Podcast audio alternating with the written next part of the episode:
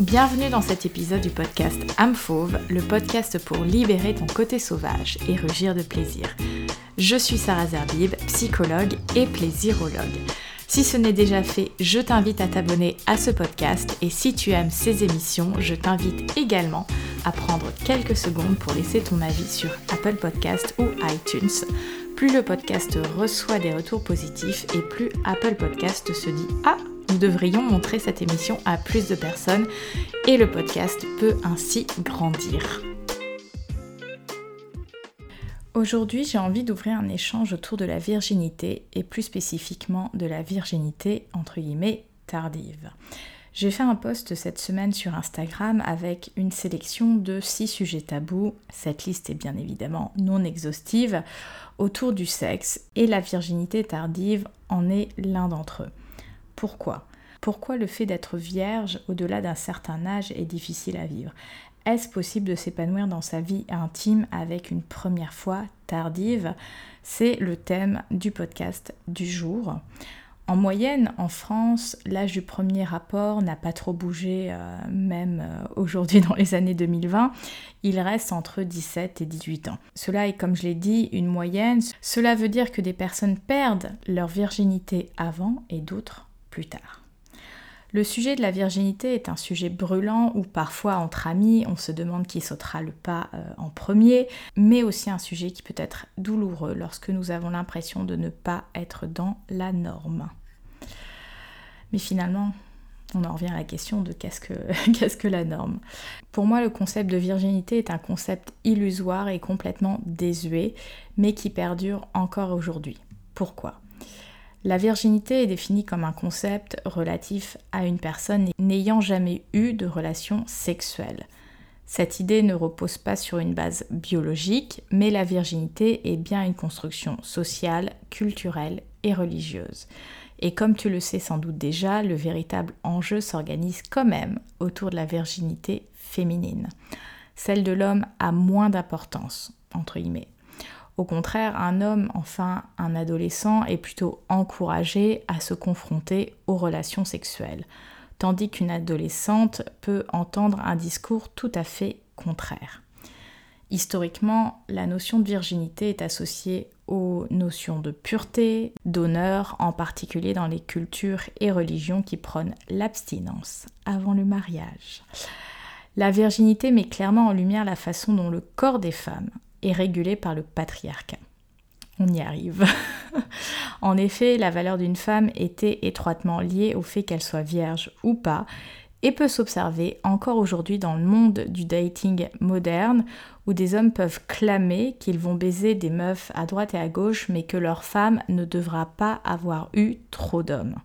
Et d'ailleurs, il y a des hommes qui peuvent être complexés alors qu'ils ne sont pas dans cette idée de euh, voilà, il faut que ma partenaire ou euh, ma copine n'ait pas eu plus de, je sais pas, 5 amants, mais il y a euh, parfois un petit complexe quand ils réalisent que eux ont eu moins de partenaires que euh, leur partenaire femme si on est dans une relation hétérosexuelle. Et en résumé, la virginité est aussi donc très hétéronormative, c'est-à-dire que cette virginité dont on parle majoritairement, elle se limite à une vision hétérosexuelle du sexe, de la sexualité, et résume en un seul mot l'acte de pénétration, cette fameuse pénétration vaginale entre un homme et une femme. Tout le reste n'existe pas quand on parle de virginité.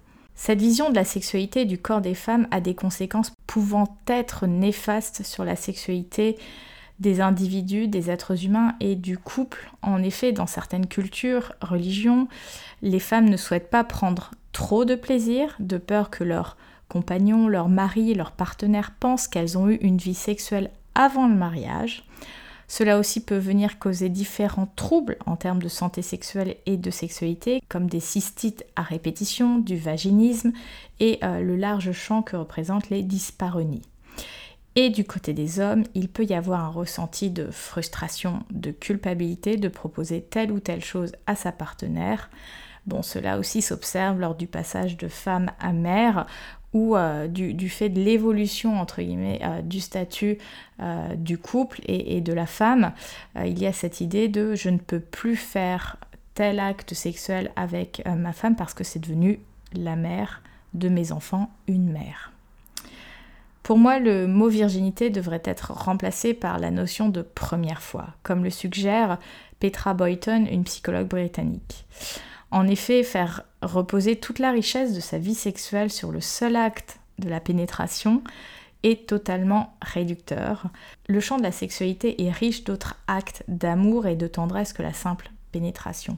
Osons sortir d'une vision phallocentrée du sexe et je le répète, le sexe oral est du sexe. Parce qu'il y a beaucoup de personnes qui, entre guillemets, se préservent pour le mariage et qui vont euh, pratiquer du sexe oral en se disant, bah ouais, c'est pas vraiment du sexe. Et d'ailleurs, on a tout et tous en tête l'histoire entre Bill Clinton et Monica, euh, qui avait fait un scandale au niveau de la, de la Maison Blanche parce qu'il y avait eu une fellation et c'était un peu passé, euh, ça avait été un petit peu balayé sous le tapis en disant, bah finalement, une fellation, c'est pas vraiment du sexe puisqu'il n'y a pas eu de pénétration. Mais c'est hallucinant quand même. Et puis, euh, j'ai envie de dire, lorsqu'on change de partenaire, il s'agit aussi de première fois. Parce que découvrir le corps de quelqu'un pour la première fois, co-créer ensemble ce moment de plaisir et de partage est un moment nouveau. Même si tu as entre guillemets de l'expérience, à chaque fois c'est comme une nouvelle partition que tu ouvres, découvres, décryptes et à laquelle tu donnes vie.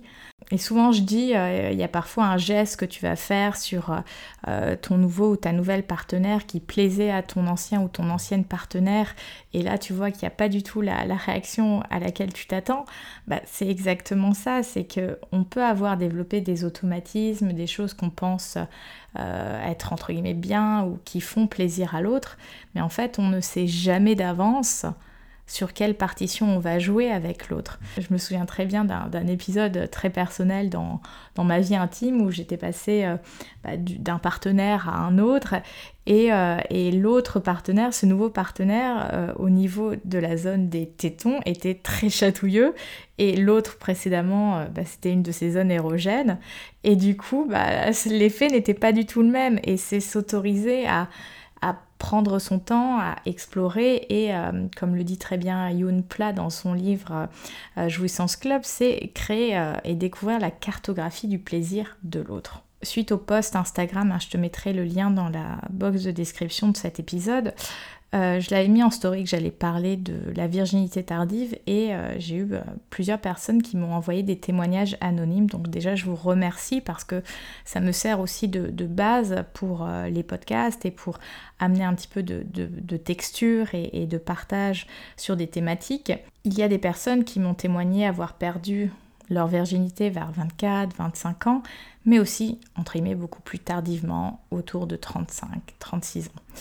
Et il y avait à la fois des personnes qui étaient très en phase et heureuses d'avoir attendu euh, ce moment-là, et euh, d'autres m'ont partagé que personne n'était au courant de leur statut, entre guillemets, que c'était secret, et qu'elles l'avaient porté seule, lourdement, un petit peu ce, fardeau de la virginité tardive. Euh, donc ça montre à quel point c'est un tabou dans notre société. Et puis j'ai aussi eu des partages autour de la réaction de partenaires lors de l'annonce euh, des réactions qui ont pu être surprenantes, voire déstabilisantes lors de cette fameuse première fois. Euh, moi, pour te partager un petit peu mon expérience, entre guillemets, ma première fois était euh, 23 ans et demi ou quelque chose comme ça, et avant, euh, bah, j'aurais pu le faire avant. Et je me souviens de, ce garçon suite à une soirée étudiante où où euh, voilà, on, a commencé à, se côtoyer et à un moment, dans, un moment d'intimité, effectivement, je lui dis, euh, bah, c'est un petit peu ma, première fois et euh, bah, il a eu une réaction, j'allais dire pas forcément surprenante, mais un petit peu glaçante où, du coup bah, ça lui a coupé l'envie et puis j'ai plus jamais entendu parler de lui. Donc j'ai envie de dire, messieurs, oui, la première fois, entre guillemets, elle est importante, mais pourquoi en faire un sujet en fait? Si la personne en a envie, si les deux personnes consentent à partager un moment d'intimité, qu'on soit ou pas expérimenté, osons partir à l'aventure de notre intimité, de ce moment de partage. Et à nouveau, hein, euh, la sexualité, c'est pas juste le sexe pénétratif. Donc euh, voilà, moi je, rêve d'un monde où euh, ça ne soit plus un sujet. Lorsque nous évoquons le sujet de la virginité tardive, il y a souvent la notion et la volonté de se sentir comme les autres Comme si le fait d'être vierge te mettait des points négatifs dans le jeu de la vie et que tu devais rattraper un quelconque retard. Comme si nous n'étions pas complètement arrivés au stade de maturité, d'être adulte, d'être dans la même arène que les autres. Il y a souvent ce vécu de j'observe les autres vivre leur vie, ils avancent et moi j'ai l'impression d'être encore bloqué au stade de la virginité. Ça me rappelle toujours la case euh, prison au Monopoly en fait, la, sensation où tu ne peux pas avancer si t'as pas fait un 6 en fait sur les dés. Avec ce vécu autour de la virginité, c'est comme si quelque chose était manquant chez nous, que nous étions pas complets, pas complètes, sans passer par ce fameux rite de passage. En même temps, la question du manque est extrêmement récurrente dans notre société, mais aussi dans les thématiques que nous traitons sur âme fauve, le fait de ne pas être assez, le fait d'avoir une partie de nous manquant, le fait d'avoir une partie de nous manquante et donc d'essayer de la chercher à l'extérieur. Et c'est pour cela que parfois, la première fois, cette première entre guillemets pénétration peut être décevante ou alors venir créer un sentiment de hmm, tout ça pour ça. Quand on se trouve dans une réalité de virginité tardive, je déteste tellement cette expression, il y a souvent la question de est-ce que je le dis? Enfin plutôt, dois-je le dire à mon ou ma partenaire? On se sent presque dans l'obligation de le dire, de peur que l'autre soit déçu ou se sente presque arnaqué sur la marchandise. Si toi qui m'écoutes te poses la question de est-ce que je dois le dire?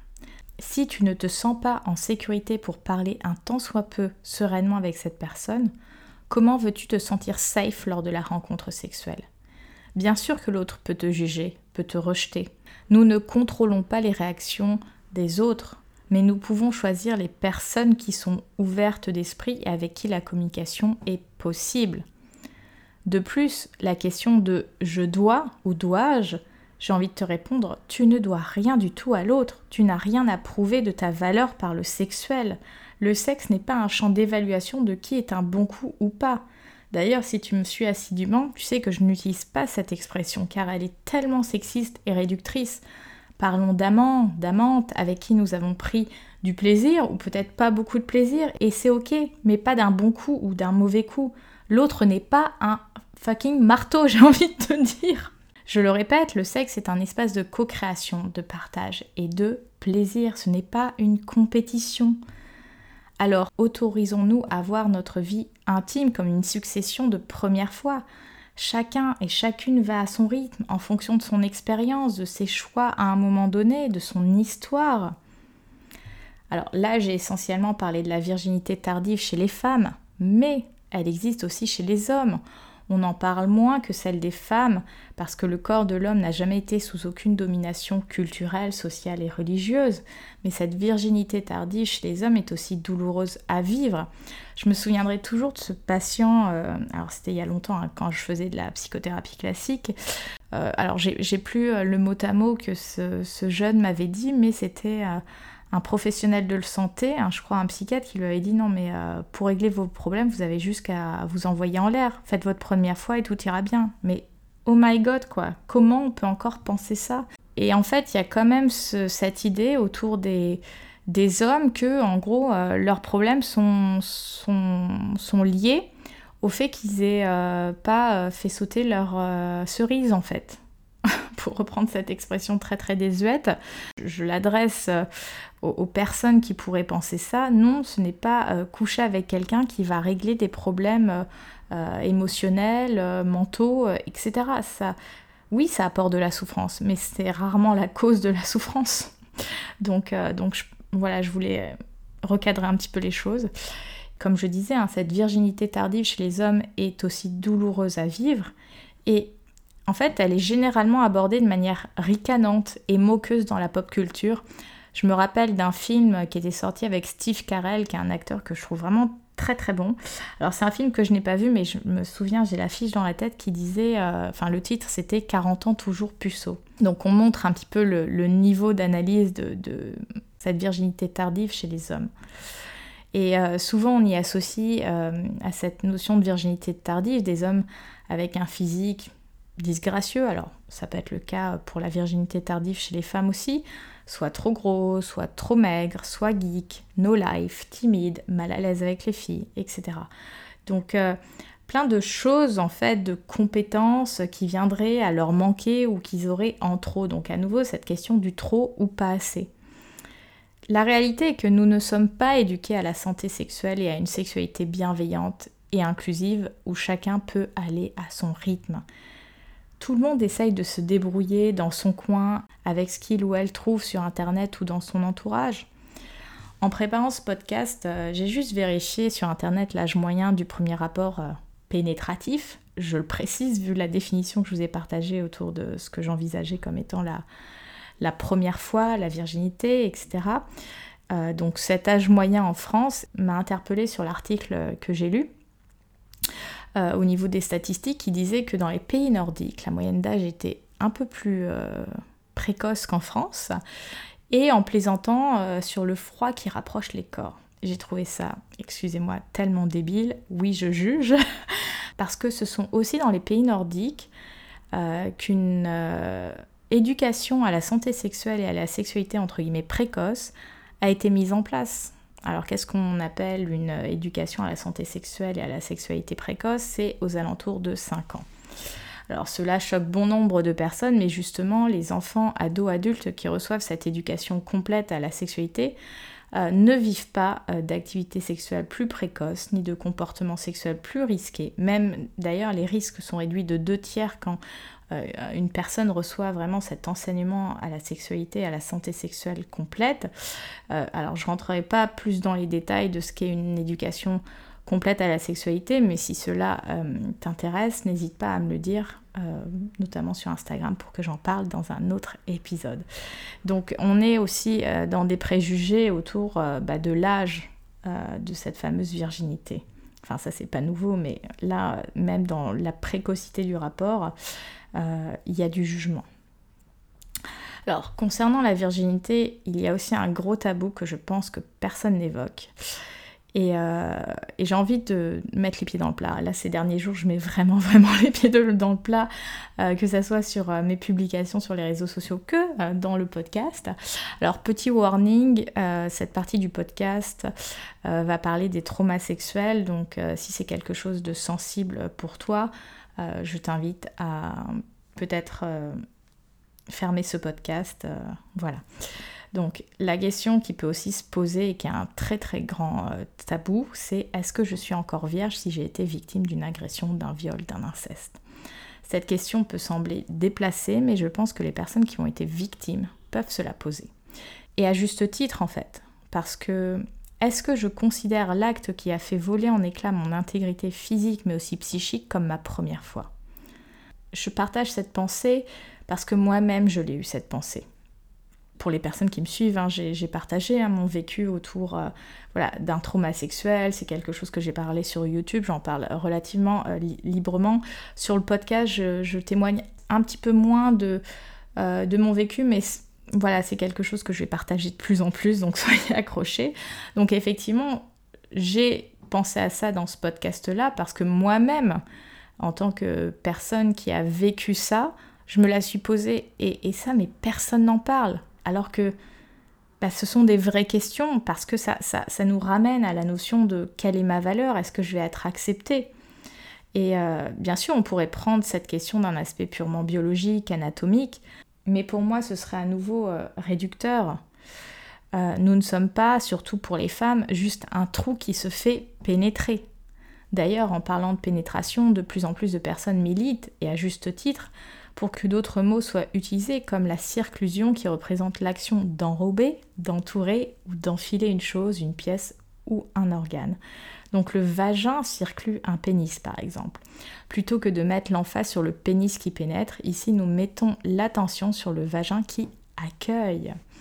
Parce qu'il y a cette idée que être cette personne qui est pénétrée est un acte passif. Ce sont d'ailleurs des mots utilisés dans certaines pratiques sexuelles, actif, passif, top, bottom en anglais, notamment dans la sexualité gay qui désigne qui est au-dessus, dessous, qui se fait pénétrer euh, ou qui pénètre. Et euh, être pénétré, circlure l'autre, est une posture d'action, d'accueil. Ce n'est pas du tout passif. Je, je suis engagée quand je dis ça. Cela demande d'être suffisamment dans le lâcher-prise tant mental que musculaire, pour laisser l'autre avoir une place en nous, que ce soit vaginalement, analement. Recevoir l'autre n'a donc rien, rien, rien de passif. Si on prend euh, l'exemple d'un couple hétérosexuel, euh, si tu es une femme et que tu as déjà pénétré un homme, donc c'est-à-dire euh, peut-être anal, enfin, c'est-à-dire il n'y a pas 36 000 endroits où tu peux pénétrer un homme, donc on va dire, on va parler de la, pénétration anale hein, qui permet aux hommes de tester le plaisir prostatique.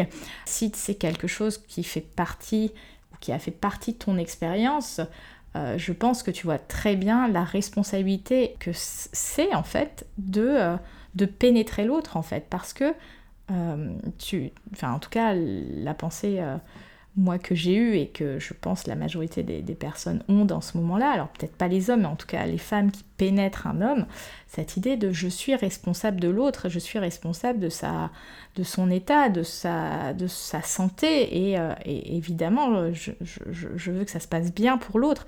Donc finalement, t'es pas dans la position de je pénètre l'autre, je domine, mais c'est presque je suis au service du plaisir de l'autre. Et, et là, quand tu te tu te vois dans cette posture, tu te rends compte à quel point c'est l'autre en fait qui est dans, une énergie d'accueil, de, réception, et que c'est pas du tout quelque chose de passif, et que toi presque tu, entre guillemets, hein, tu te soumets au rythme de l'autre pour que ça soit euh, une expérience agréable. Alors que dans le, rapport hétérosexuel où l'homme pénètre la femme, je, je sais pas, hein, je suis pas un homme, mais est-ce que après ça, je pense que ça dépendra de l'éducation et de la vision de la sexualité, mais est-ce que, messieurs, vous avez euh, ces, questions, cette responsabilité en vous lors de, ce moment euh, d'intimité, de pénétration? Je, souhaitais partager ça parce que je pense que ce n'est pas euh, du tout anodin et que ça permet justement de voir la richesse autour de la sexualité et de, bah, en fait, de déconstruire progressivement tous ces schémas euh, hétéronormés, phallocentrés dans lesquels on a tous et toutes été pris et prises à un moment donné. Je reprends sur cette idée de voilà, j'ai un trauma sexuel, est-ce que je suis vierge? Tu as le droit de te dire vierge malgré le vécu d'un trauma sexuel, quel qu'il soit. Seul toi peux décider de comment tu souhaites vivre ton intimité. Les autres pourraient décider de te mettre telle étiquette, mais tu n'es pas obligé de l'accepter, de la prendre. Et à nouveau, cette question, comme pour la virginité tardive, de est-ce que je dois dire à l'autre que j'ai été victime de trois petits points de suspension? Je te répondrai exactement la même chose que précédemment. Tu ne dois rien à l'autre, respecte ton rythme et tes envies, et si l'autre te juge là-dessus, tu n'en es pas responsable. C'est sa vision, c'est son éducation et tu vois à nouveau pour euh, te témoigner de mon expérience, alors les personnes avec qui j'ai été en couple, entre guillemets, de manière sérieuse, euh, c'est quelque chose qui est venu à un moment donné, c'est pas, pas venu euh, à la première fois on va dire, c'est pas venu forcément le premier jour de la relation, mais c'est quelque chose qui a pu sortir à un moment donné.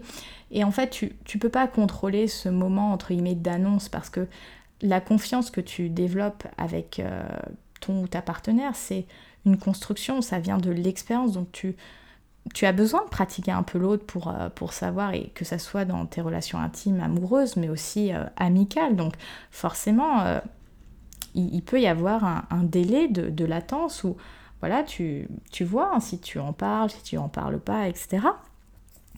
Et puis, euh, par rapport à des expériences plus éphémères, effectivement, les expériences plus éphémères, c'est pas forcément un sujet que je vais aborder parce qu'on est sur un, voilà, des rencontres qui sont plus éphémères. Alors, parfois, il y a eu des, rencontres, euh, entre guillemets, qui n'ont pas duré très très longtemps, mais où euh, voilà, il peut y avoir une connexion et une connivence psychique, émotionnelle très importante. C'est quelque chose qui peut trouver sa place. Euh, voilà, moi je t'invite vraiment d'être à l'écoute de toi, comment tu te sens, comment tu perçois les choses, et, euh, et d'aller à ton rythme en fait. Donc vierge, avec ou sans trauma sexuel, tu es une personne complète, je le répète. Tu n'as rien besoin de plus ou de moins pour vivre ton intimité, la cultiver et aimer cette intimité, ta sexualité, etc. Voilà ce que je souhaitais partager avec toi aujourd'hui. Si tu as aimé cet épisode, tu peux le partager dès maintenant dans ta story Instagram et me taguer amfauve, A-M-E-F-A-U-V-E. Instagram est l'espace où je connecte le plus avec les personnes qui me suivent. Tu peux m'écrire là-bas, je poste quasiment tous les jours pour te faire vivre ta vie en version fauve. Et si tu as besoin d'en savoir plus sur la méthode fauve et euh, que tu as envie de vivre une vie euh, plus alignée, plus vibrante, je te laisse un lien en box de description pour réserver ton appel de découverte avec moi. Je te souhaite une excellente journée et te laisse avec mon slogan préféré Libère ta version fauve et rugis de plaisir. À bientôt